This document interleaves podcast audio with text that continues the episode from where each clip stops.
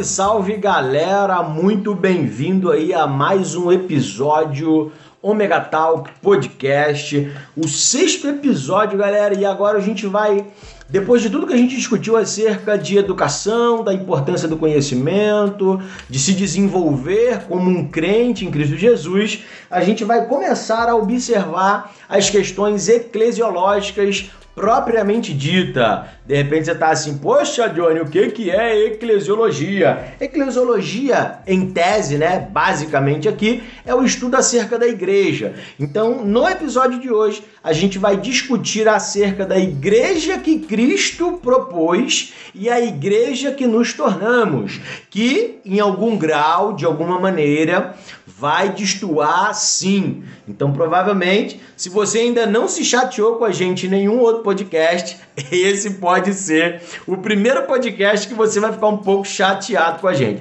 Mas diga, uh, diga-se de passagem, né? Assista, ou melhor, ouça todo o podcast antes de fazer aí julgamentos precipitados acerca do que a gente vai estar tá debatendo, porque o assunto é denso, o assunto ele beira um pouco, né, a complexidade. Porém, analisando o que Cristo pensou para nós através dos ensinamentos dele, a gente vai ver que a coisa seria até muito mais fácil de se resolver. Então eu tô aqui com a galera, o time de sempre, né, para estar tá abençoando a tua vida e cada um vai falar alguma coisa aqui, vai estar tá dando uh, uma mensagem introdutória, uh, falando alguma coisa de alguma maneira, interagindo com você, o nosso ouvinte, e depois a gente vem discutindo aí acerca do que está proposto para o episódio de hoje. Fique à vontade aí, pessoal. Fala pessoal, seja bem-vindo a mais um episódio aí. É, espero que você saia daqui edificado e saia daqui disposto a ser um agente de transformação da sua igreja. Benção, benção. Paz, pessoal. Eu espero que seja tão bom você ouvir enquanto está sendo para a gente gravar aqui. Porque são quatro amigos batendo um papo sobre um tema que a gente gosta muito. Boa. Salve, salve, galera. Mais um podcast do Omega Talk. Vamos junto. Pé na porta. a porta do inferno não prevalecerá contra a igreja. Vamos chegar de pé na porta hoje, hein? Só que detalhe, às vezes vai também com o pé na porta das instituições. Hoje a chapa esquerda. Mas aí a pergunta que fica: pé na porta da frente ou pé na porta de trás? Porque se a, a porta da frente está aberta, tem que deixar a porta de trás fechada, né? O crente não entrar e sair. boa, boa. Vamos lá, galera. Como eu falei no início, né? Já dei meio que um spoiler nesse sexto episódio do nosso podcast. A pergunta inicial que vai nortear o nosso papo é o seguinte: primeiro, né? Ah, existe alguma diferença entre a igreja que Cristo vem instituir e o que a gente de fato faz nos nossos templos? Existe alguma diferença? Diz aí, Luizão. Sim, existe a diferença e é normal. Eu acredito que seja normal existir a diferença porque a partir do momento que a gente não tem, óbvio, a gente tem a atuação de Cristo através da presença do Espírito Santo mas eu creio que conforme a igreja ela foi sendo conduzida por homens e homens que tendem a, a, a ser falhos, é, de alguma forma a gente vai ter uma diferença, sabe? Mas eu acho que o papel hoje de cada cristão é fazer um esforço para que a gente seja uma igreja cada vez mais parecida, né? Que elimine é, no máximo essas diferenças entre a igreja atual e a igreja de Cristo. Mas muito bom, muito bom. sempre vai ter diferença. Eu muito acho que bom. é um esforço que a igreja precisa é, fazer todos, todos os dias. Boa. Ser parecida com aquilo que Cristo nos propôs. Não vai ser fácil. É, a gente não teve contato pessoal, eu digo físico, com Cristo, então a gente tem os relatos bíblicos que foi um relato direcionado a um povo, dentro de uma cultura, numa época. Então, até para a gente conseguir entender aquilo, é difícil trazer para hoje, para os nossos tempos. Então, isso acho que nunca vai ser fácil, mas acredito que seja possível. E acredito que, como o Luiz disse, com a atuação do Espírito Santo, a gente pode sim tentar ser o mais próximo possível eu digo aí como instituição mesmo, né? Porém, sempre que o homem se mete em algo, a natureza caída vem e dá uma embolada em tudo. Vocês devem lembrar a história da igreja, sempre falava isso, né? Cristo constrói e o homem destrói. Cristo constrói, Cristo não, Deus no caso, né? Pensando do Antigo Testamento para a realidade do Novo. Não, é como eu puxo pro lado de história, né? Daqui a pouco eu vou falar mais um pouquinho de Constantino, onde essa bagaça começou, né? A gente vai chegar onde, onde foi parar nos dias de hoje. A questão da igreja institucionalizada. E, cara, o estudo da trindade, por exemplo, que a gente vai, vai pegar, você percebe que o Deus triuno, né? A ideia de do três Deus, na verdade, três pessoas e um Deus só. A ideia de três pessoas da trindade um Deus só é unidade na diversidade. É, mais do que nunca, essa ideia que, que o Luiz colocou de ah, vamos tentar, e a nossa oração é essa, de ser uma igreja católica, universal, mais próximo do, do que é do que nos foi deixado né, pelos apóstolos e tal, que andaram conforme está lá no relato bíblico com Cristo, tendo da, da apostolicidade dos doze. Explica o termo católico, só Eu ia falar isso agora. Irmãos, entendido. católico não, não é católico romano e universal não é do Edi. Que fique claro isso. É uma coisa só, uma, coisa, uma ideia só, universal nesse sentido, é uma, uma construção só. É um único modelo que atinge a todos, né? Deveria ser assim, católico enquanto um corpo só de Perfeito. Cristo. E nessa ideia, nessa construção, Na verdade, o corpo de Cristo ele é católico. Ele é né? católico. A instituição que hoje em É dia, infelizmente, É que quis, tá usar, eu, muito usar, eu picotada. quis usar um termo menos difícil, usar ecumênico, né? Mas essa ia pegar no meu pé. Ecumênico, eu acho que ia ser. É, ecumênico ia zoar, é, É. é. Eu tentei o católico pra ser mais light, entendeu? E note que quando a gente fala de ser uma igreja como Cristo propôs, não é que todas as igrejas seriam iguais, porque eu acredito Sim, é unidade na diversidade, é o que eu tô falando. A iria trindade. se revelar a cada pessoas- grupo, a cada povo, a cada época, a cada um contexto. Vamos falar hoje. Não, Nacionalidade. E a Você tem a galera com um cabelo igual o Luiz, que é a galera mais, mais Black. jovem, mais black, e você tem a galera que é mais. Igual eu, mais- quase careca, não tem mais o que fazer no corte. Aí você tem uma galera que quer uma igreja que tenha um louvor mais pra cima, que tenha uma pegada mais jovem, e você tem essa galera que quer uma igreja. Então, assim, eu acho que não é nem isso que a gente precisa entender. Exato, é exato. O âmbito essa da discussão não é nem o, o, o- costume ou a cultura em si. Da, Ele tá da- falando mais de essência É, em si, é, né? é a sacada que eu, que eu quero trazer para esse episódio também. Essa ideia de que, cara, não entra na minha cabeça também como é que o mundo modernizou. Aí vai ter duas linhas, inclusive em geografia, que pensam distintamente sobre globalização. Uma trabalha desde 1500, com o processo das grandes navegações e etc. Que o mundo foi se tornando cada vez. A perspectiva sobre o mundo né, do homem foi se tornando cada vez menor de acordo com o avanço dos meios de transporte, comunicação. Então, um cara que levava meses e meses para atravessar o Atlântico, ou nem se tinha essa possibilidade, né? Aí vai ter teorias de Pangeia e tal, que era um único bloco. Mas quando você pega essa visão de que às vezes nem se chegava do outro lado do, do continente por conta do transporte e tal, então não se tinha essa comunicação com, com outras civilizações. Isso foi tudo se estreitando com os avanços na navegação a vapor, né? Depois você vai ter esse processo até do combustível, dos motores a combustão. Esse processo todo de avanço nas comunicações vai trazer uma interação e uma maior velocidade nas relações. Isso é o processo de globalização. Tem uns que pensam isso do século XVI, perdão, falei esse século XV, né? século XVI, das grandes navegações para cá, e outros pensam só na época da era é, informatizada, como um processo mesmo depois da Revolução Industrial, século XIX, começando a se avançar muito com a questão do telefone, os avanços do telefone, a chegar na, na era técnico-informacional. E aí sim entender essa última era como a globalização do mundo.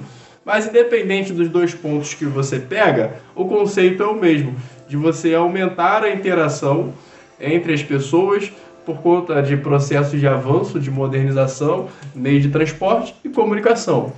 A igreja está no meio disso. Se hoje a gente vive um mundo globalizado, o que impede de sermos católicos?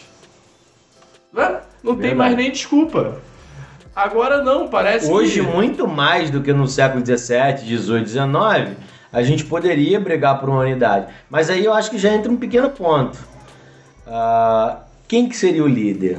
E aí que tá o X da questão, que provavelmente a gente vai entrar em algum assunto aí, né? Papa. A galera não quer dar o braço a torcer pra, pra criar essa união, né, católica, como você tá, tá comentando. Seria um desafio, porque ninguém quer ser sujeito a ninguém mais, a verdade é essa, né? Poderia só usar um modelo Se igual, na- se nas- Cristo esse líder, como proposto biblicamente? Não, seria interessante. Inclusive, o o Leonardo Boff faz isso em Eclesiogênesis, né? Ele vai dizer que a gente não precisa de um representante. Só que quando a gente pensa na igreja de hoje, a gente não vai poder desassociar o seguinte: Cristo não propôs uma instituição, Cristo propôs um organismo. Só que a gente transformou um organismo em instituição que tem um CNPJ, que tem uma liderança, que tem um corpo organizacional, e isso já acaba distanciando do propósito de Cristo. Por quê? Porque no reino de Cristo, a galera entendia a importância do serviço porque Cristo ensinou. Hoje, no reino que a gente vive, dos grandes impérios eclesiásticos que existem, as grandes igrejas, os caras não querem servir, os caras querem ser servidos. Então a figura agora do líder é que aquele que é mais servido, não o que mais serve, como Jesus propôs. Na Primeiro verdade, ponto, né? Ah, Eu acho que o ponto crucial aí que a gente não consegue romper para chegar numa unidade é exatamente como que esses reinos particulares iriam se unir para criar um reino que realmente vise o reino de Deus. Verdade. Infelizmente, muitos líderes hoje estão muito mais voltados para que os seus reinos cresçam, e aí alguns até como uma espécie de feudo, né, de pai para filho e tal, aquela coisa toda.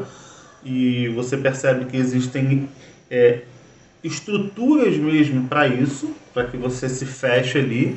E você não está tão preocupado assim com o reino de Deus. Por mais que você tenha a fachada de reino de Deus, que você tenha uma, uma linguagem que diga que aquilo é reino, de, é reino de Deus, mas você percebe que não é tão assim. Na prática, não é tão assim. Então, É o reino, é o reino com, com R menor. a né? prova É o disso, reino humano. a prova disso é que hoje, eu não sei aqui no bairro onde a gente está gravando, mas no bairro que eu moro, se eu pegar uma bicicleta e andar 15 minutos, eu vou passar na frente de umas 50 igrejas. Para mim, isso é um sinal claro de que tem coisa errada. Perfeito. Se é o mesmo reino, o porquê de tantas agências assim? Não estou querendo E a localidade julgar sua aqui. mudou? Mudou? A geografia sua mudou? Tá pra melhor? Nesse ponto, então, Porque, nem quero entrar. Uma, a gente entende que uma é mais- igreja mais de reino ela complexo ainda. Mas- Ah, hoje na aula, pela manhã, a gente discutiu o seguinte: Cristo, com 12 camaradas, tocaram o terror aonde morava e incomodou todo um império. Lembrando que eles não moravam no centro desse Cristo, império, não moravam... isso aí. É. A localidade que eles estavam, Tinha né? gente que era pescador. periféricas, é, de passagem. Ele to- Eles tocaram terror no micro e esse micro depois se lança ao macro, inclusive gerando série ten- sérias tensões né, com o Império Romano e com o Sinédrio, que era a- a- o judaísmo, a maior religião da época, né, a- e da qual Cristo derivou-se, diga-se de passagem, né? Cristo, com 12 camaradas fizeram isso. Aí hoje, é, eu sou desse bairro aqui onde a gente está gravando, pastor, eu te digo, né? Ah, a última vez que eu contei de um espaço do nosso bairro de mais ou menos uns 2 quilômetros, eu vou, eu ouso dizer dois, não vou nem dizer 2 quilômetros quadrados, sei lá, mas 2 Raio. quilômetros que parte do, do, de um ponto que a gente tem aqui onde ficam os ônibus até o centro, que a gente chama do, do centro da cidade aqui, deve ter uns 2 quilômetros mais ou menos. A última vez que eu fiz isso, e já deve ter bem mais de 4 anos, tinha 38 igrejas. 38 igrejas. Você para e pensa, uma comunidade que é uma comunidade com 38 igrejas, no mínimo, vamos colocar que houvesse, sei lá, 10 pessoas em cada uma dessas igrejas. Vamos, vamos assim, uma soma bem grotesca, para no final dar 380. Como é que um camarada, cheio do Espírito Santo, diga-se de passagem, com mais 12, cheio do Espírito Santo, toca terror em um território gigantesco e a gente aqui com 380 pessoas, que eu tô colocando por baixo cada igreja com 10, tem igreja aqui que tem quase 400, 500. Então por aí já dá para ver que daria pra gente mudar a realidade do bairro, mas não é o que acontece, né? Então quando eu começo a perguntar se tem diferença da igreja proposta por Cristo da igreja atual, tem, tem muita diferença. Infelizmente, né? Claro que a gente vai Agora, Sem anacronismo, né? Sem Sim, e, e- e a gente agora vai fazer, um- vai, vai tentar entender o porquê que isso desconstruiu. E, vai, e, e- e os episódios anteriores vai corroborar com eles. Por que, que a gente chegou nessa construção que a gente está hoje, que não tem tanta relevância no reino espiritual, no reino de Deus? Qual o ponto assim que a gente pode observar e entender isso? É, vou pegar os dois pontos que o pastor, o pastor Marcos levantou e que o Tiago levantou. É, a gente tem essa questão né, de quem quer construir reinos pessoais, e aí esses a gente descarta, porque esses a gente não vai conseguir resolver. Embora a gente trabalhe uma perspectiva bíblica, tentando voltar para a essência, esses a gente não vai conseguir resolver porque já é gente mal intencionada que tenta né, utilizar a estrutura da igreja para isso. Perfeito. Mas, aproveitando o que o Thiago falou também, é, do, ao- do mesmo modo que a globalização ela trouxe essa possibilidade da gente ser um, ela também trouxe é, estruturas e trouxe questões que acabam atrapalhando a igreja, porque querendo ou não, durante todo esse processo de, de globa- globalização, a igreja ela veio é, aderindo e incorporando coisas que não, que não faziam parte da Fazendo essência concessões, dela. né? É, por exemplo, é, é, estruturas burocráticas, estruturas, é, sei lá, é,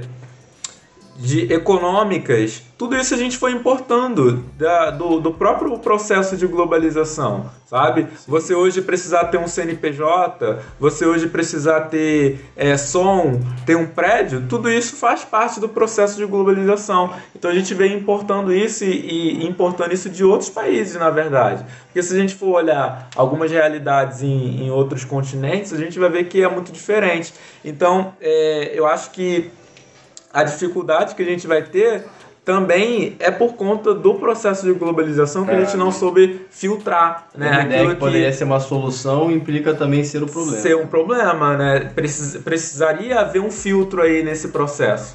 Né? Assim como é, lá na, na época em que a igreja começou, também precisou haver esse filtro. Tanto é que Paulo, ele pregou né, nas mais diferentes contextos, mais diferentes igrejas, né? E as cartas eram específicas, eram direcionadas. Por quê? Elas precisavam levar em consideração é, o contexto né, do, do, do local onde eles estavam vivendo. o alvo dele. E sempre levava em consideração, é, ele sempre tinha em mente as necessidades que aquele pessoal tinha. Por mais que aquilo seja muito útil para a gente hoje, e é, e a gente precisa estudar e tal, mas ele tinha em mente uma questão, quando ele tratava algum assunto, quando ele é, exortava algo, ele não estava falando pro vento, ele tinha sempre uma questão particular ali para E o interessante, pensando aqui na fala de vocês e lembrando daquela sua fala, como que eu vou atingir a galera mais jovem? Como que eu vou atingir a galera, né, que é mais millennial, agora a galera Z que tá chegando aí, né, tocando terror. Como que eu vou atingir essa galera? Repare, Paulo falava para vários povos diferentes, não era só uma culturazinha diferente, povos diferentes, mas a essência era a mesma.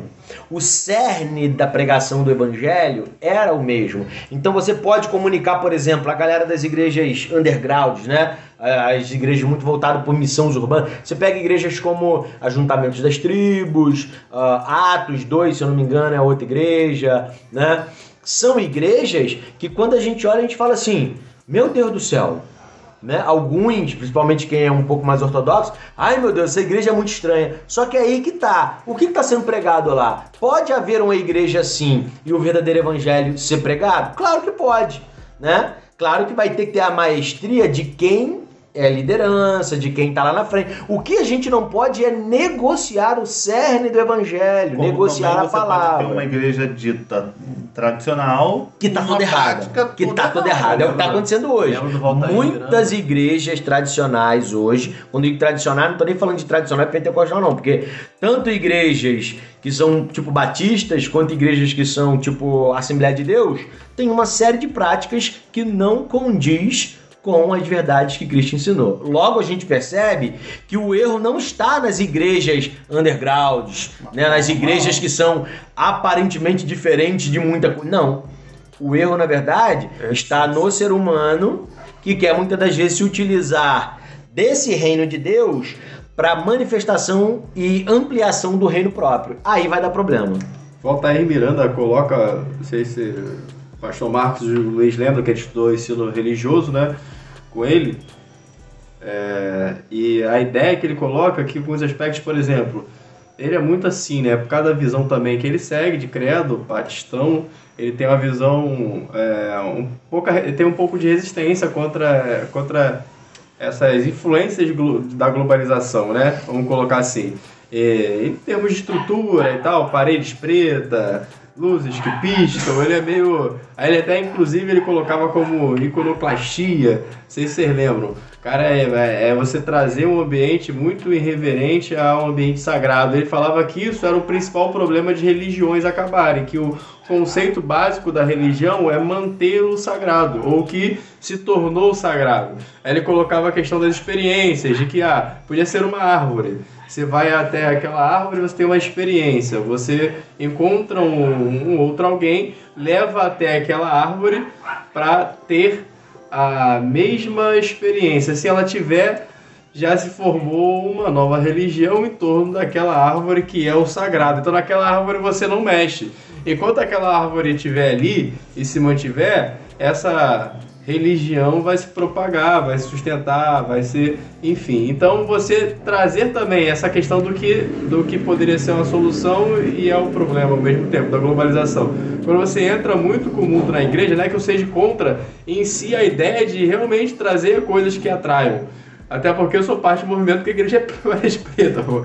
tem, tem efeitos pirotécnicos, tem tudo, tem investimento alto nisso também. Né? A Luz globalização entrou com força lá no, no momento que eu faço parte.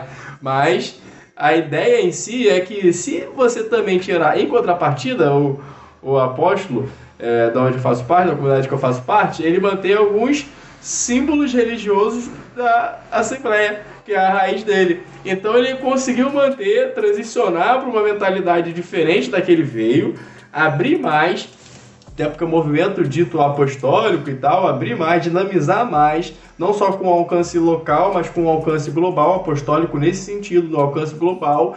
E a ideia de ter a preservação de símbolos sagrados e tal, dá uma característica meio a tanta modernização ao religioso, ao sagrado. Então acho que o equilíbrio, você abrir, que nem o Walter Miranda falava que tinha um- uma experiência dele, na verdade que chegou até ele, não sei, que o cara falou, ah, esse negócio de igreja, não, não- a gente não se modernizou, vamos atualizar a igreja, termo que tá na moda aí. Aí pegou todo mundo, levou para uma casa com piscina, churrasco, Lembra que ele falava isso? Aí, palavrinha, palavrinha, palavrinha agora, galera. Palavrinha, palavrinha. Pá. Nem usava prancha de púlpito, não. Era, era, era qualquer coisa. Cadeirinha de praia. Cadeirinha de praia na beira da piscina, tal, pegando sol geral, pulando, churrasco. Ele falou que a igreja durou dois, três meses e acabou. E se perdeu a figura do sagrado. Ele falou que religiões no mundo acabam porque não conseguem fazer a manutenção dos seus símbolos. E aí, se misturar muito com o profano, com o que não é considerado sagrado, com o secular, com o mundo, com, o glo- com a globalização, dá ruim. Então acho que tem que ter esse equilíbrio, entendeu? Tem que ter, buscar sempre esse equilíbrio. E a Bíblia pautar, pautar essa questão do sagrado em específico no que é bíblico. No que é, entendeu? Não iniciar o sagrado como uma figura sagrada de uma má construção de figuras sagradas. Também não vai adiantar de nada. Mas é o sagrado dentro do que é bíblico, né? O interessante é que a igreja precisa é, sempre se manter comunicativa com o mundo que a cerca. Porque a mensagem, ela não precisa ser pregada para quem já está dentro desse contexto. E Cristo sempre fez isso, ele sempre foi para fora do reduto dele. Ele é, se comunicava com as pessoas. Você vê alguns relatos que a Bíblia fala de pessoas que não eram religiosas, mas ele sempre tinha esse canal de comunicação. E hoje a igreja precisa mais do que nunca prestar atenção para ter uma linguagem que as pessoas entendam. Você chegar hoje na praça e começar a falar varão e não sei o que, essas linguagens que nós vamos entender, mas e a pessoa ali fora? Ela precisa entender isso. E assim, aproveitando que você falou e o gancho do Tiago, a gente, como igreja, precisa entender que é, existem coisas que não, vão, não são é, sagradas e que não são engessadas demais que a gente não possa é, flexibilizar. Por exemplo, a linguagem, é, o formato, né? isso a gente pode A flexibilizar. gente, a gente tem que se utilizar da religião, mas não sermos religiosos. É, porque às vezes vem uma galera criticar, é, a, a- por exemplo, vou pegar o exemplo da parede preta. Ah, porque a igreja não pode ser parede preta, porque a gente precisa estar um pouco mais apegado ao que é tradicional. Mas só que se a gente for olhar para as igrejas mais tradicionais que a gente tem hoje, século XXI, elas também não têm nada a ver com as igrejas do primeiro século. Então, às vezes, eles sacralizam demais o que não é sagrado. né? Perfeito. Então, a gente precisa ter O, esse pró- meio o próprio púlpito é uma realidade, né? Eu já vi, por exemplo, isso alunos compartilhando comigo, né? Que irmãos que limpavam a igreja, quando ia subir na parte que era um pouquinho mais alta, onde o pastor ficava, ele ah, se preocupava de maneira absurda. A ponto de, se tivesse feito uma cagada lá que ele entendia que era ruim, ele nem naquele lugar subia porque acreditava que o poderia ser santos, consumido. morrer. Ele acreditava que poderia ser consumido. Que Ou seja, transformando um local que não é sagrado por si só em sagrado. Porque na teoria, se todos nós somos sacerdotes, aonde a gente abrir a boca para falar do reino, ou onde a gente chegar, a gente está estabelecendo o reino. Não seria essa a visão? Sim, sim. Mas ela entendia que não, que não podia nem subir ali, né? E teve uma vez, isso a irmã compartilhando, não tô falando que eu vivi não, que a- o púlpito em si não estava limpo. E o pastor perguntou à irmã, "Ué, irmã, o que aconteceu? Limpou a igreja toda, tudo na moral, o púlpito aqui, maior sujeira, ainda tem marca de terra aí. Não, pastor, por quê? Porque eu não tava, eu não tava preparada. E detalhe, o pior, o pior é que o pastor falou assim, não, irmã, ainda bem que a irmã tem esse entendimento. Não, porque na minha cabeça, né, quando ela tava contando, eu falei assim, o pastor provavelmente deve ter falado, ô irmã, da próxima vez pode vir, Deus não vai te torrar não. Mas o pastor não mandou essa não, filho. O pastor falou, irmã, ainda bem que a irmã tem esse entendimento. Ou Esse seja, pó que tava o próprio irmã que não entendia e queimaram. é, é, o próprio pastor vai legitimar um entendimento errôneo do que seja o lugar sagrado ou não. Entende? O pastor não entendeu João capítulo 4, pô, Jesus é mulher samaritana. Não entendeu. E aí, olha só, é, percebam que às vezes o- os reinos pessoais se dão por conta dessa sacralização do que não é sagrado. Perfeito. Então o cara, não- ah, não, não aceita igreja preta, sai da igreja, monta o próprio ministério porque, sabe, achou que era sagrado uma, uma igreja de parede clara. Sendo que É, assim, acho que é bom deixar claro ver, o, né? que, o que realmente é, é, é sagrado, entendeu? A gente tem que entender o que é sagrado antes de mais nada. Não o que é a construção de um dado tipo de, de, de sagrado para uma construção de, de credo, né? de, de crenças da igreja e tal. Isso tudo passa pelo processo da Igreja Católica, agora sim, apostólica romana institucionalizada, né? que começa lá no século IV com Teodósio, é, Constantino, Teodósio, eles oficializando a religião cristã dentro do aspecto do cenário de Império Romano, e ali vai começar a se levantar os líderes, o Papa e etc. Vai se ter agora um CNPJ guardado aí, o anacronismo, lá no século IV. A igreja espiritualizada, focada na doutrina, na perseverança, na doutrina dos apóstolos, do partido do pão, na comunhão, ela vai sendo deixada de lado, né? Colocada como o início da história da igreja ali de Atos 2. Você percebe que, opa, tá se acabando. Então o organismo tá ficando em xeque para a instituição, como o Johnny falou anteriormente. E você entender o que é construído de sagrado, tanto é que a briga da, da, da divisão da igreja, do Oriente e do Ocidente, parte exatamente do que um entende de sagrado e o outro não. É isso aí. É, Questão da barba, da vestimenta, do chapéu. a idolatria de, de algumas coisas, se colocando imagens. Ah, por que, que se colocou a princípio e se manteve na, na construção ocidental? Né? Porque a ideia era realmente, a princípio didática, de você colocar até os vitrais da igreja, a A pintura. galera não sabia ler, então Não você sabia ler, educava você de acordo um com as fundamento didático. Isso aí. Mas em contrapartida você tinha a manutenção dessa mesma é, dessa mesma falta de, de conhecimento da galera, você fazia manutenção desse analfabetismo é, estrutural, porque eles controlavam a- o conhecimento. É, então era uma, uma dupla função. Tanto tinha um intuito bom inicialmente, mas ele não dava essa continuação do estudo, porque não era interessante, ele tinha que fazer a manutenção do conhecimento dentro do clero, que era a alta cúpula dessa igreja institucionalizada, porque começou a se personificar com a estrutura política. Então não se entendia onde acabava a igreja e se começava o poder político. Era uma coisa que você não conseguia nem mais separar. Então agora o, a imagem e tal, que vai começar a se, a se brigar do que é sagrado, do que não é, porque o sagrado fazia a manutenção de um povo sendo massa de manobra para aquela instituição que agora não é só um organismo e deixou de ser há muito tempo nessa essência, passou a ser um grande poder político. É igual a ação afirmativa aqui no Brasil. Ela né, favorece um, um grupo específico, mas ela só favorece, ela não faz nenhum tipo de reparação para que esse, esse é, público específico possa Sim, ser sim, melhor sim. educado, Essa né? ideia. Perfeito, Porque, perfeito. em teoria, se você, Você usa- colocou isso no seu. Você botou isso, não botou no seu Instagram de professor? Não, essa semana? não, foi essa, não, não? não cheguei você botou do não. tipo lá no Instagram do. De educação, educação que você tem no. Sim, mas eu acho que Não foi dessa Nesse, nessa pegada não, de política afirmativa não. Porque assim, você ter lá os vitrais com uma forma de educar, ok. Mas o que, que você vai fazer em contrapartida em relação a isso? Vai- você vai continuar deixando eles A analfabetos? manutenção, Né? deu migalhas e mantém aquilo ali, pô. A ideia é essa. Ó, um- aí um outro, um outro aspecto interessante, pulando no salto aí de só 10 séculos, a gente vai pegar aí do início da Igreja Católica, é, mais de 10 séculos, para a Reforma Protestante. Antes de você dar esse salto, deixa eu só eh, lembrar uma coisa aqui, que eu acho que é importante que está dentro desse período. A gente lembra que o Edito de Milão, 313, Constantino, a igreja para de ser perseguida. Mas até então Constantino não, não, não diz que a igreja deve ser cristã. Como você lembrou, quando a gente chega em 381, não é 380, Teodósio vai fazer o quê?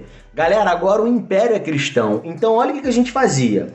Até a conversão de Constantino, ou até Teodósio de maneira a impor que o império seja cristão, a igreja não tinha igreja, ou seja, não tinha templo. A igreja era a igreja das casas, a igreja das catacumbas, das cavernas, com medo dos soldados romanos. Só que agora a igreja vai fazer o quê? A partir da conversão, entre aspas, que Teodósio vai mandar todo mundo se converter agora, o templo que era de Apolo, o templo que era de Diana, o templo que era oferecido aos outros deuses, tanto deuses gregos quanto deuses romanos, vão se transformar em quê? Sagrado. nas igrejas que a gente conhece e vão ser vistos como sagrado. Esse, A casa perde sentido, as reuniões que se tinha da igreja para comunhão se perde o sentido, porque agora a gente tem um lugar que a gente vai para lá se encontrar e a partir de lá a gente dita a regra do que é sagrado. Nessa visão, então, o templo também servia como um lugar de um controle, porque você conseguiria saber aonde as, Total, as pessoas total, total. estavam e você conseguia controlar esse povo. Perfeito. Sem, se a gente for voltar antes, os cristãos eram perseguidos porque não queria, não queria ajudar na construção do templo de Apolo. Porque a galera não queria pagar o imposto que era exclusivo para criar o templo de Apolo. Então a igreja também pagou por conta disso. Muita gente morreu porque não queria fechar. Só que depois que os templos se tornam cristãos, o que, que vai acontecer? A igreja vai vir com força investindo em novos templos. Só que aí que tá. Esses novos templos que são construídos, quem são os representantes? Quem são, teoricamente, os levitas que vai recolher as ofertas e os dízimos? O Papa, ou a figura de liderança colocada pelo Império. Quem ganha com isso? O Império. A igreja, você, eu sei que você vai- já vai avançar para a reforma, mas pensa no que a gente chama de período do feudalismo. Como é que a igreja era conhecida? A mãe, né? É, a estrutura de poder. Do, da, da- da- do feudo, né? Era, era a senhora feudal, melhor ela, dizendo, ela, né? por ser católica, ela tinha mais poder dentro da construção de poder do que o próprio senhor feudal. Perfeito. É, então ela, ela é realmente a detentora de todo o poder. Isso aí. Justamente por era conta dos bens, porque o período feudal, o que? Terra. É. Era o que mais a igreja tinha, Poder era o que mais a igreja, a galera era se doava. entre os senhores de terra, porque cada um tinha a sua terra, o feudo é a terra, né? Ligação pra galera que não, não tá lembrando muito desse período. E a ideia da igreja ser católica, como a gente colocou, no sentido até fazendo alusão a outro aspecto, não a instituição, mas agora sim a instituição da fundante da, da que a gente tem de hoje como igreja cristã, que foi a igreja católica apostólica romana, que veio da queda desse império, é, império romano, ela tem essa prerrogativa de ser única. É um, é, é o ecumênico e o episcopado. É a figura de um, de, de um bispado forte na liderança de um grande pai que vai fazer daquilo uma é, instituição muito bem organizada, detentora do maior poder naquele contexto da Europa, porque o poder em si dos senhores dessa terra, os senhores feudais, era fragmentado e cada um tinha um único reino. Inclusive isso era o que implicava no comércio e tal. Isso aí. Isso que implicava nessa, nessas demandas, porque você tinha que pagar pedágio de um feudo para outro. Já a igreja tinha trânsito é, liberado, porque era uma coisa só e ela detinha esse poder maior. E ela estava em todos os feudos, com a sua representação, é, com a Não pagava um único- tributos. só recebia. e voltava tudo para um único cofre, né? Para uma única sede. Perfeito. E depois vai se tornar lá na reforma, que eu ia dar esse pulo, né? No, na Basílica Agora de São Pedro. vai embora, pode pular agora. A Basílica de São Pedro, que vai dar. Essa aqui tem muita coisa da igreja, não é, não é a proposta hoje, mas a ideia que eu comecei é só porque a gente vê onde que é a raiz do problema da instituição, de fazer do, de um corpo, de um organismo, é, perverter isso, né? Inverter isso, é, corromper a essência, é, porque a- a- o começo foi, foi assim. Escancaradamente uma corrupção daquilo que era uma essência da igreja dos, dos, dos Atos dos Apóstolos, né? inaugurada lá, e isso foi perpetuando por toda a Idade Média. Quando gente chega na reforma, a gente vai ter agora o movimento de tentar mudar essa corrupção toda e voltar à essência. Só que aí cria-se várias correntes, cria-se, vai ter o luteranismo, vai ter a partir desses reformadores, vai ter as correntes que os que vão segui-los vai estar mais envolvido com elas e que divergem em alguns pontos teológicos. Aí pode gerar alguma crise, até para a galera que nos ouve. Cara, como que a gente vai ser ecumênico, unido, né? Questão até das culturas e tal. Já, já entrando nesse assunto e dando um exemplo, assim, que eu acho extremamente interessante. O Martin Bilson. Porque quando você pega ele, é um cara que transita pelo luteranismo, pelo calvinismo, pelo ah, anglicanismo. Ele transita por essas ideias que são divergentes teologicamente falando, mas ele consegue influenciar a todas. Porque ele foi um cara ecumênico. Então ele conseguiu ser esse exemplo de um cara ecumênico que conseguiu dialogar com correntes distintas, porque hoje o que mais nos parece dentro de bons ambientes teológicos é que o ego prevalece. Ah, é minha corrente, a que eu sigo é, então não vou me dobrar a ser ecumênico com você porque eu sou calvinista, você é arminiano. Um exemplo. Ah, porque eu creio numa linha teológica que diverge em alguns pontos, mas que a ideia teológica na sua, na, na sua visão macro, ela em si, ela é uma ideia de se voltar para um único Deus.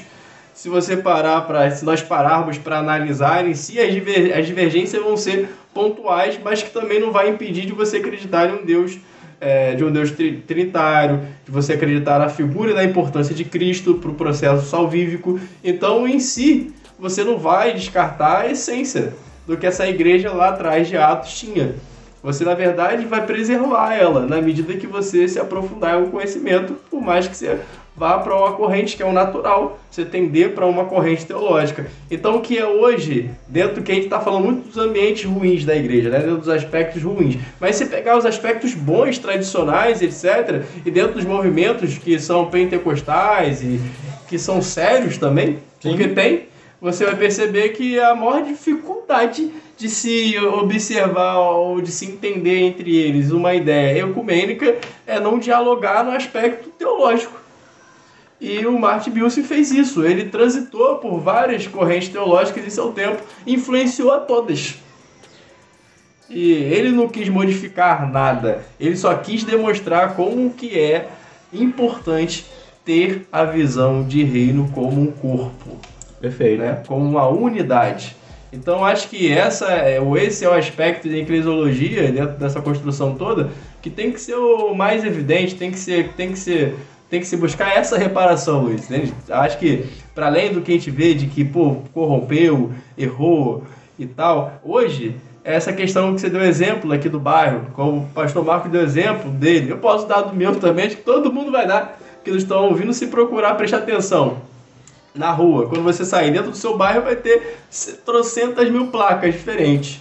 Ah, não era uma igreja só? Sim, mas por que tem um monte de placa? Porque tem, tem esse movimento denominacional. Poderíamos ser sim denominacionais. Acredito que deveríamos ser denominacionais. Qual seria a denominação? Cristo. Seria tão simples, né? Ah, beleza, implica em seguirmos algum. Ali tem práticas e costumes, aqui tem práticas. Ok. Para além da questão de ah, manter um certo distanciamento, uma certa influência geográfica, entender a questão da ética, porque inflige vários aspectos, tem uma porta do lado da outra. Sim. Vários aspectos, né? Implica em muita coisa. Agora, você ter é, mais de uma igreja em um bairro, dependendo do tamanho do seu bairro e tal, é bacana. É legal ter mais de uma possibilidade para dialogar em meio a tanta diversidade, ainda mais pensando em Brasil, né, que é um país de mixigenação. A gente é, nós somos realmente muito misturados desde a nossa construção. Então você oferecer mais uma, mais uma possibilidade de uma outra denominacional que implica em costumes, práticas de, de, de práticas e costumes distintas, eu acho válido, mas não pode É incorrer- válido e até importante no sentido de você não é, ir para um extremo, né? Então, por exemplo, você tem aqui uma, uma é, que é mais tradicional, outra que é mais pentecostal e elas se conversam. Também precisa haver o diálogo. Sim, é esse diálogo que falta. Nesse essa diálogo, retratação que tá nesse diálogo vai, vai haver aquele controle para que uma não vá muito para um lado e a outra vá muito para o outro, né? Então a Aconteceu- diversidade é importante. Aconteceu um fato Isso, interessante exatamente. lá no bairro. dos extremos. Há uns 5, 6 anos atrás, uns três ou quatro pastores, o meu pastor estava junto, eles começaram a criar um movimento de integração entre eles. E aconteceu de a gente ter uns, umas quatro ou cinco caminhadas pelo bairro com igrejas de visões totalmente diferentes. A gente fez, acho que era uma caminhada no dia da Bíblia e uma outra que eu não lembro lá.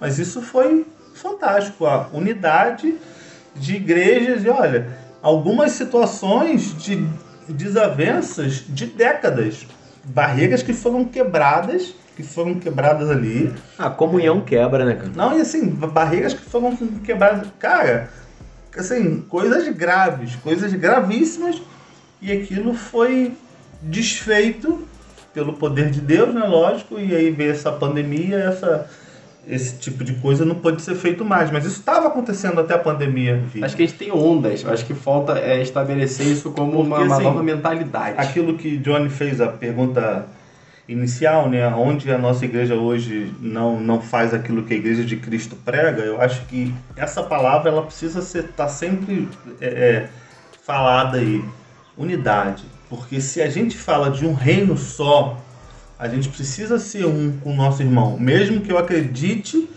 numa visão bíblica É, é- é o que a dele. gente costuma dizer. é, unidade não é uniformidade. Sim, sim. A gente não precisa pensar igual para estarmos em comunhão. Isso. Porque quando a gente pega Paulo falando da própria igreja, ele vai deixar claro que o corpo ele é diversificado, né? Existe vários membros em um corpo. Só que quando esse corpo está bem ajustado, o que, que acontece com a cabeça? Reina. Porque o cabeça é Cristo e ele não vai operar em meio à bagunça. Por isso que um bairro como o meu, aí agora que eu puxo a sardinha pra cá e desço o correte mesmo, porque eu sou desse bairro. 38 igrejas, hoje tem mais de 38, mas 38 igrejas e a gente não consegue mudar a realidade da molecada que a gente conhece, viu crescer e hoje tá no tráfico, pô. Tem algum problema com essa igreja. Não tem como olhar pra essa igreja e dizer assim, não, é uma igreja de Cristo. Não, o que a gente tem são é, relampejos de questões bíblicas no nosso culto. É isso que acontece. Porque se a igreja, eu ouso dizer, eu, eu quero ser aqui muito ridículo na minha fala. Se a igreja fosse 20% do que ser, do que era a igreja de Cristo, 20%, a gente mudava a realidade do bairro que eu moro. 20%. Se cada igreja fosse 20%, a gente mudaria. O problema é que a gente não consegue. Entendeu? Porque a comunhão implica em muitas das vezes no quê? No CD. E lembra que a gente começou a falar? Tem líder que não vai querer ceder. Eu estar debaixo da tua liderança. Calma aí, a gente vai fazer uma caminhada, mas quem que vai ser o líder da caminhada? Porque tem que ter o porta-voz. Ah, não, é o pastor Marcos. Ah, então eu não vou não. Quer saber? Eu não vou não porque ah, não vai dar certo, Nesse né? exemplo que eu dei, Ridículo. aconteceu isso. Ah, eu não vou ser o presidente, então eu não vou. Aí não Teve quis ir. pastores que não foram exatamente. Ou seja, não foram, Tem né? uma visão de reino. Não tem visão de reino. E vamos ser sinceros, eu, eu brinco muito com a turma dizendo o seguinte: as nossas igrejas estão carregadas ou estão carregadas de um espírito. O espírito do meu é melhor. As igrejas são assim. É por isso que uma abre na frente da outra, porque acha que vai ser melhor. Parede com parede. Eu já vi igreja parede com parede. Aqui no meu bairro eu nunca vi, não. Ah, Mas de um monte de lugares que eu já vi, parede com A parede. de Thiago, a de Thiago abriu uma embaixo da dele. Numa rua, Praticamente, numa rua praticamente. perto do meu Aí tava lá trabalho. primeiro, é que eu faço é, parte. pois é, a claro, sua né? tava primeiro. Não é que somos melhores, não, mas Deus falou antes a É uma gente. rua, falou, né? não pode não. É uma rua que deve ter, sei lá, 800 metros ou um quilômetro. Eu contei esses dias, tinham seis igrejas. Aí, olha isso. Seis Minha igrejas. rua tem 11. Minha rua. Minha rua tem 11. Sério? rua? Assim, Diga ó, de passagem, vocês estão falando aqui com a galera de São Gonçalo. Só eu Isso, sou de é. Itaboraí, né? É, isso. São Gonçalo, é, acho que é o lugar que mais tem crente. Na América Porque Latina. é, porque se a gente for ver, a última um contagem tinha aí, 1 milhão e tem. 200 mil, se eu não me engano, É. de, de, de pessoas, né? E quase todo mundo que eu falo São Gonçalo é crente ou é ligado a uma É aquela igreja. ideia do, E eu do falo evangélico assim, não praticante, assim? né? É, não dá pra entender, cara. Não dá pra entender. Né? Aí você chega no São Gonçalo, você vê a realidade. Você chega ali naquela parte um monte de banco, né? Ali depois daquela pontezinha. É onde eu moro, É mendigo um. que não acaba mais, gente. eu É, falo assim, que Catedral. isso? Ali- Aí qual é o, entre aspas, o paliativo da igreja? Não, a gente vai lá dar o sopão. É, Meu irmão! Esses projetos se- sociais. É não tô já dizendo que não é, não, não tô dizendo é um que não é importante. Mas o problema é. Estão colocando isso como se fosse assim. A igreja fez a parte dela. E não fez, cara. E lá dá sopra pra molecada que tá precisando, pro, pros traficantes da rua, pro, pro, pros mendigos da rua. Pra-. Não é, não é. Só Acho isso não é. Não é. A igreja, a igreja que eu Faz faço parte, isso aí, não é. Não tem como dizer que, A igreja que, que eu faço que é parte só pensando isso, nisso, porque ela tá ali no meio desse foco também com uma extensão. Ok. né? Aí ela também fez isso por um bom tempo, só antes da pandemia tinha um, proje- um projeto que é, foi um outro pastor que não tá mais lá, que agora tá em uma outra, ah, fundou uma outra denominação. Fundou, ó, já deu pra ver que. ah, meu se Deus. fala, eu Se a gente- fundou. É, mas fundou Abriu, mesmo. Ele não quis abriu. estar debaixo do outro líder e fundou, saiu e fundou. É, tinha um projeto muito bom ah, relacionado também à ação né, Social. social. Aí, só que o apóstolo da, do qual eu faço parte, do movimento que eu faço parte, da comunidade, ele, pô, pensando nisso, eu acho uma solução muito bacana para outras denominações seguirem. O problema é esse ego.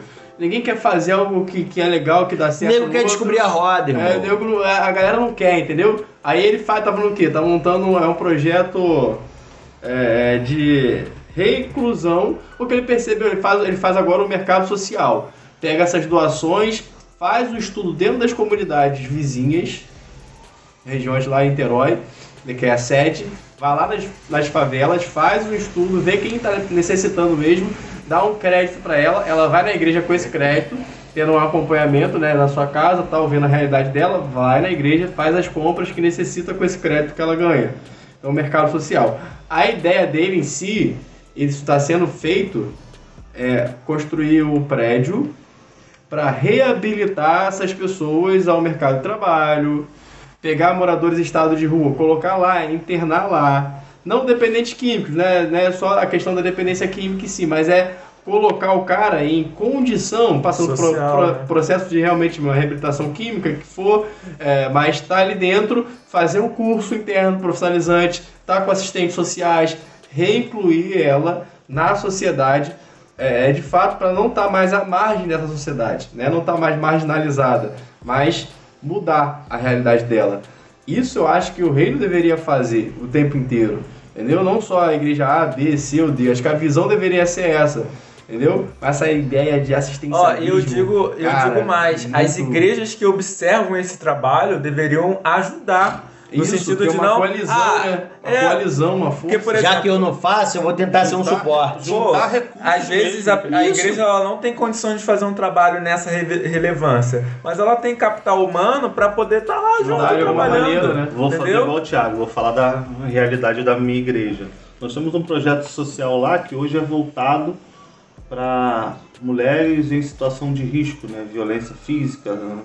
Sexual, do lado lá da FATEF, naquela casa do lado lá. Já fui lá nas conferências. Já Na, naquela casa mesmo aí, do, do, do lado Sim, onde é a. FATEF. Café, café de pastores, acho que eu fui. Não, não é no, no tempo, não, é naquela casa mesmo. Casa mesmo, é uma Aquela casa feita pra isso. Ah, tá, É, entendi. então, ali não dá pra você fazer uma, uma é, entrevista com as pessoas que estão lá, né? Porque é uma situação delicada. Delicada, pô. Mas é um trabalho, ali você tem é, é, um grupo ali de psicólogos e tal, enfermeiros, de gente ali ajudando, advogados e tal, ajudando essa galera. E é a minha igreja que banca. Quer dizer, tem um investimento de aluguel, de luz, de material que você usa, tal, tal, tal, tal, tal, tal pensando no bem-estar. A ideia é essa, de você tentar chegar para essa mulher que de repente sofreu uma violência e achou que a vida acabou, de você você conseguir chegar para essa mulher e falar, olha, você vai passar por um processo, a gente vai estar aqui de portas abertas para que você de repente se volte.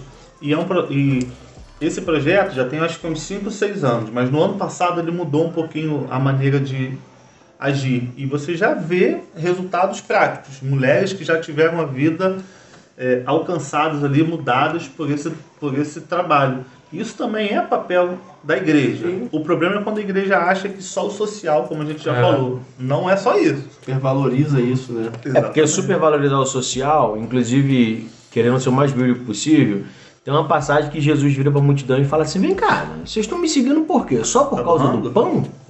É só por causa do pão que vocês estão me seguindo? Porque não tem lógica. Eu, eu, eu brinco, né? Eu brinco com a galera da turma que é o seguinte: se Cristo fosse vir só pra resolver esses problemas, qual é a lógica que seria do evangelho, né? João Engraçado. 4, né? Mulher Falando samaritana. sobre, fal- Tem uma coisa que vai esse projeto, para além da sua ser difícil. Isso assim, a igreja investiu. Essa casa estava muito ruim, a igreja alugou e tal, fez um- um- uma obra lá. E foi na época que a gente estava começando a fazer a ampliação do nosso templo. E aí, meu pastor meio que bateu pé e falou: Não, eu não acho legal a gente investir na construção do nosso templo. Vamos ampliar o templo, mas vamos ampliar depois. E aí, ele ba- bateu o pé, algumas pessoas não estavam muito afim. A galera tava preocupada mais com o Em tempo, pro ponto, bem-estar dela. A gente, a gente atendia crianças e, e reforço e tal. E foi bênção também, mas agora eles é, mudaram, né? Mas teve um dia que a gente lá no meio daquelas discussões, ah, faz o projeto, não faz, aumenta o tempo, bota um ar-condicionado melhor e tal, uma cadeira melhor. E meu pastor falou assim, não, eu sou pastor e eu acredito que a direção hoje pra gente é essa. Meu pastor, apóstolo Wagner, manda até um abraço aqui pra ele. E ele falou assim, não, a igreja precisa hoje, eu tô sentindo que o momento é esse. E eu vou te falar, muito assertivo isso que ele fez, porque assim, foi bênção, foi bênção lá. A gente via as crianças lá assim, com um sorriso até aqui, por um, sabe, um, um guaravita, um troço, pô, Ridículo, Ah, aquilo que às vezes a gente é. Acho que esses efeitos da, da praia. Não, você, tava com a ideia, lá. Não, é, só, só pra aproveitar essa ideia aí do Guaravita, é que hoje estão levantando uma bola aí nos grupos de WhatsApp em relação à propaganda do Burger King, utilizando de crianças para falar sobre a questão do, do, do movimento LGBT, né, como a criança enxerga e tal. É, e aí eu vi uma série de mensagens de, de pastores e tal falando sobre é, o cancelamento do Burger King por conta disso. Mas muitas das vezes a igreja não faz esse tipo de trabalho, de investir nas crianças. Porque se você não investe por um lado, cara, a- o mundo está investindo, sabe? A Valéria, lá da FATEF, ela estava lá também nesse projeto. Eu acho que foi até a ideia dela, levou as crianças no cinema. Filho, criança de 7, 8 anos, nunca tinha ido no shopping, já é o cinema. Troço Quando viu a gente- televisão daquele tamanho, meu Um Deus do céu! Um troço que pra gente é tão básico, né? Você vê assim como que afeta, né? Afeta. É, acho que os efeitos do mundo muito polarizado que vivemos repercute muito, repercute muito direto na, na ação da eclesiologia. Isso vai para dentro da igreja com muita força. Né? Na minha fala anterior, dessa, desse dualismo, dessa briga que implica na unidade, a gente está trazendo assuntos que a gente está brigando já no grupo da família, cara. Questões políticas, quanto mais entre lideranças. Espera né? ano que vem então. É, pô, já tá, já porque a gente não consegue ter essa sensibilidade. Cara, isso vem de fora para dentro. Né? A galera lá atrás, elas dialogaram. Né? Os, resmo, os remonstrantes lá, eles dialogaram com a galera é, que seguiam Calvino. É, tinha, o próprio Calvino dialogou, beleza, que eles tentaram é, ah, vamos discutir para ver qual é, qual é a mais aceitável para o credo da igreja. Vai ser o credo estabelecido por Armínio ou por Calvino? Mas isso era diálogo. Isso não era uma guerra declarada de que ah, o que se não passar a gente vai te fuzilar, exterminar, vão perder a comunhão. Rolou depois uns tapas assim. É, Rolou depois uns pescoção, uma mortezinha aqui, outra ali. Mas a, ideia, mas a ideia em si, partindo dos próprios pensadores, eram de admiração, pô. Sim. O Arminio admirava demais o Calvino. E você tinha essa perspectiva de que você viu um zelo de um com o outro, mesmo divergindo de alguns pontos. É É.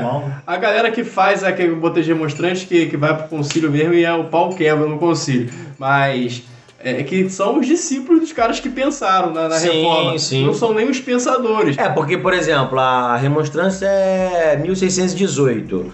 Ah, o cara morreu, o principal lá, em 1610, 1609, né? é depois o, o Armínio. Oito anos depois que foi ter a O remonstrância e a galera vai defender o que ele mesmo não É defendeu. é, o, o Bessa vai ser um hipercalvinista também, não é? Vai pegar essa ideia do calvinismo e ser um extremista na visão. Acredito que nem o próprio Calvino olhando para aquilo ia ficar muito satisfeito. Não, Calvino, Calvino tinha dado um tapa na cara o que, do, do o que discípulo ele dele. fez, o que ele fez com, com a ideia em si, porque a ideia na, na essência nunca foi de, de tornar a igreja rompida. A ideia era de unir aquilo que era unido de certa forma, mas corrompido. Na verdade, era de corrigir o corrompido, mas manter unido. Tanto é que eu acho que um dos, dos caras que, às vezes, até é injustiçado nesse, nesse sentido, do- dos reformadores, mas que, pô, se conseguisse alcançar, que na história não tem o si, né? Mas se você olhar com carinho, se ele de fato conseguisse à frente, mudar de dentro para fora como ele tentou, ia ser genial, porque a estrutura ecumênica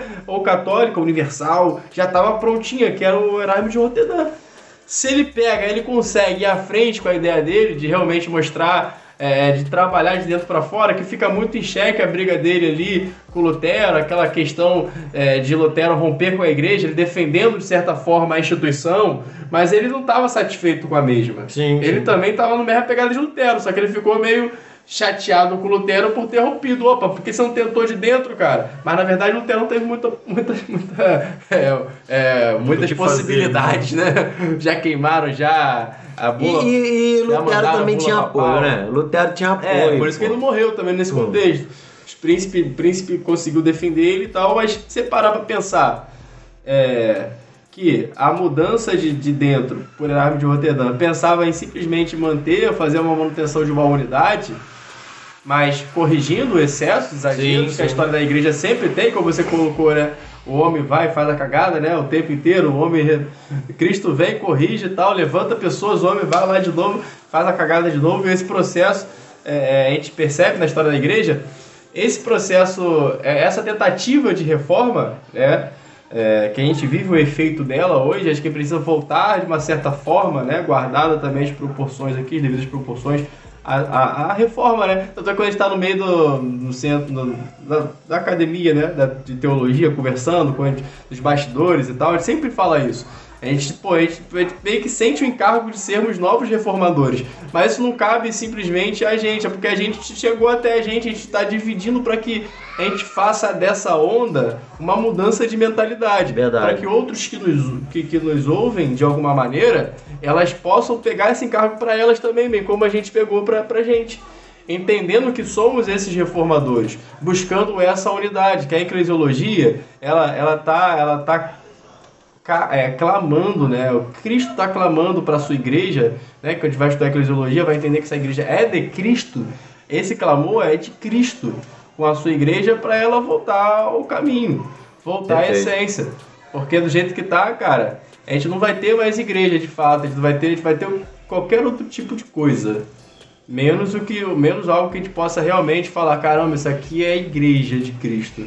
Isso aqui se parece. Eu acho que o usando uma fala do, do, do mestre Johnny, quase falei senhor Johnny. Mestre Johnny, Barba branca, senhor. a, a igreja se transformou numa baranga. A noiva, a noiva de. A noiva se tornou. A noiva de Cristo se transformou numa baranga. É, na verdade, assim, a noiva de Cristo ela continua intacta. Que não daqui a pouquinho o pessoal vai falar, como assim que o professor falou que a noiva? Não, a igreja, é isso, como fala? noiva, A noiva é noiva. continua noiva. Essa igreja problemática que a gente tá falando corrompida. Essa igreja corrompida, institucionalizada, que só quer saber do lucro, que só quer saber de se preocupar em estar na mídia e essa preocupa- essa é a baranga, filho. Isso aí não é noiva nem aqui nem na China, entendeu? Isso aí sem sombra de dúvidas. Doido, né? ah, é, acho que acho que é isso, né, galera? Acho que essa ideia é que a gente possa não ser, possamos não ser essa baranga. Sim, sim, a ideia é essa. né? Lembrei aqui, eu tinha esquecido. Só aproveitando o gancho do Thiago, é, a gente precisa pensar que a reforma ela precisa acontecer todos os dias na vida da igreja. E aí a gente volta àquilo que eu falei lá no início. É, a, é, você ser uma igreja é, igual a que Cristo formou, eu acredito que seja um trabalho quase que impossível você chegar assim, não, é igual. Mas é um processo que a gente precisa encarar todos os dias. É igual o nosso em relação à nossa conformidade à imagem de Cristo. É diário, Diário. né? A gente É não vai parar isso dia. nunca. É. E às vezes a gente pede uma reforma achando que vai ser um evento marco, né? Ah, hoje é o dia da reforma, reformou, pronto, a igreja é, é, é, é igual a de Cristo e vai ser assim para sempre. Não, acho que a reforma, né, que vai dar certo é a reforma que acontece todos os dias, né? Que Perfeito. vai melhorando de pouquinho em pouquinho e eternamente até que Jesus volte para nos buscar. E que olhe, de preferência, totalmente para a palavra. Exatamente. Porque o que distancia as igrejas do propósito de Cristo é serem fundamentadas em algo que não é a palavra. Eu sou muito chato com isso. Você já reparou? Tudo que eu falo tem que terminar na Bíblia? Porque pra mim não tem sentido. Se a gente quer um modelo perfeito, onde que a gente acha? Na Bíblia. Pode reparar que todos os modelos que biblicamente estão errados é porque a galera não olhou pra Bíblia, pô. Se tivesse olhado, não tinha feito o que fizeram, né? É, exatamente. Tranquilão, pastor Marco? De boa? É, na verdade, a gente olha, Tá tão de boa assim não, né? as pessoas fazem, vem um, um resultado que elas julgam ser bons, mas na verdade quando a gente pega na Bíblia vê que não, não é tão bom assim. E aí elas acham que aquilo é bíblico porque tá dando certo. certo. é. E aí, por vezes, elas viram alguém fazer. E esse alguém teve resultado. E aí você vai dentro desse, Perspectiva desse- errada de desse sucesso. círculo.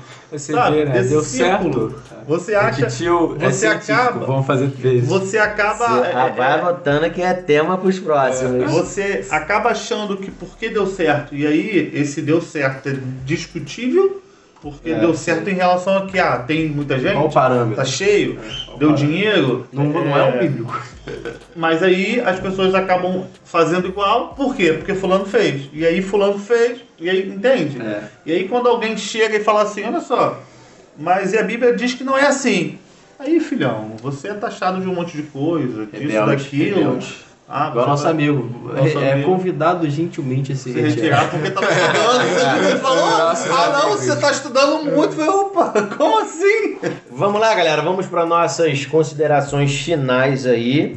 Lembrando que a proposta, claro que quando a gente pensa em eclesiologia, o assunto é gigantesco. A gente teria muita coisa. O correto seria o seguinte: a gente pegar tudo que Cristo de alguma maneira nos ensinou, trazer para a realidade e ficar contrapondo, para a gente né, encontrar os pontos de acertos e os pontos de erro. Claro que isso também iria render 10 podcasts se a gente fosse fazer isso ponto por ponto. Aqui a gente foi de maneira macro, refletindo sobre uma realidade qual Cristo trouxe a nós e com o tempo, pelo, pela, pela questão da, do próprio ser humano em si, é, como um ser corrompido, meio que foi distorcendo a proposta do mestre. Essa é a mais pura realidade. Mas não fique triste, ouvinte, não fique triste, porque com certeza a ideia do nosso podcast também é trazer uma boa eclesiologia. Então você vai ver aqui em alguns momentos a gente apontando para assertivas que estão na Bíblia, que Cristo ensinou e que deveria aí ser os nossos norteadores. Então vamos aí às nossas contribuições finais. Luiz, diz aí, meu querido, fica à vontade. Bom, obrigado a todo mundo que ficou até aqui. É, continue crendo na Igreja de Cristo, ela é possível. Né? A gente vai conseguir viver é, uma igreja mais bíblica, mas a gente precisa é, se esforçar por isso, a gente precisa pedir a ajuda do Espírito Santo e também não desistir da igreja. Perfeito. Paz pessoal, e lembrando que nós somos a igreja, então se a igreja não está no estado que ela deveria estar, é culpa nossa, tá? Então vamos nos esforçar. A gente fala sempre de dentro, a gente Verdade, não fala de verdade. fora. Perfeito, perfeito. A ideia de eclésia, galera, a consideração final aqui é essa ideia de sair antes de mais nada. Claro que implica nessa comunidade que se ajunta, mas se ajunta com uma finalidade de sair. Enquanto estiver indo, tem uma finalzinho de Mateus, tem uma tradução da King James, King James atualizada que é perfeita, que coloca a ideia do id, enquanto estivermos indo, essa essa perspectiva, né, de de você levar o evangelho não é dentro da parede, é no seu dia a dia, no seu trabalho, enquanto enquanto por onde você for, pregue o evangelho a toda criatura, com a sua vida, com a palavra, ou a sua vida refletindo a palavra, melhor dizendo. Então que vocês possam ter uma ótima semana de trabalho. Deus abençoe a todos e vivam a igreja. Né, no seu dia a dia aí, na faculdade, no trabalho, até nesse momento você possa estar ouvindo aí a gente de repente no caminho do trabalho, você possa ser esse espelho dessa igreja verdadeira de Cristo. Show de dessa bola. baranga. Beleza, beleza. Galera, Deus abençoe vocês. Muito obrigado mais uma vez por estar aí emprestando a nós o teu ouvido, ah, de alguma maneira o teu tempo também para estar nos ouvindo e que possa estar ah, o que, aquilo que a gente tem trocado aqui, as nossas ideias possa estar de alguma maneira te edificando, ok? Não se esqueça que em breve a gente vai estar ah, também com vídeo, né? A gente está aí nesses primeiros episódios ah, só com áudio, porque a gente está montando ainda o equipamento, pensando em algumas coisas que precisam ser melhoradas, para quando começar a sair em vídeo a gente ter uma qualidade ah, bem melhor, né? Se você reparar o nosso primeiro, de repente o segundo episódio, o áudio não estava tão legal e a gente está aprimorando, tentando melhorar. E a ideia é fazer isso também através dos vídeos. E é claro, quando a gente assim começar, a tua participação vai ser imprescindível para a gente estar trocando essa ideia sem sombra de dúvidas. Você vai estar propondo tema, você vai estar interagindo com a gente, inclusive nas nossas redes sociais, né? A gente vai estar ah, colocando para vocês aí. ah, nos. Como é que é o nome que a gente usa? Até esqueci o nome agora, me perdi aqui no meio do. Não, não, no, no- no- nas descrições, né? Na descrição desse episódio aí, para você com certeza já vai estar as nossas redes e você vai estar podendo compartilhar lá, eh, trocar algumas ideias com a gente mais de perto. Valeu? Então, Deus te abençoe aí, um forte abraço. Fica aqui ah, um abração da equipe Omega Talk Podcast e que o nosso Deus possa te abençoar e fazer com certeza que você a cada dia ah, se pareça com Cristo e seja a igreja que Cristo sonhou. Valeu, galera. Deus abençoe.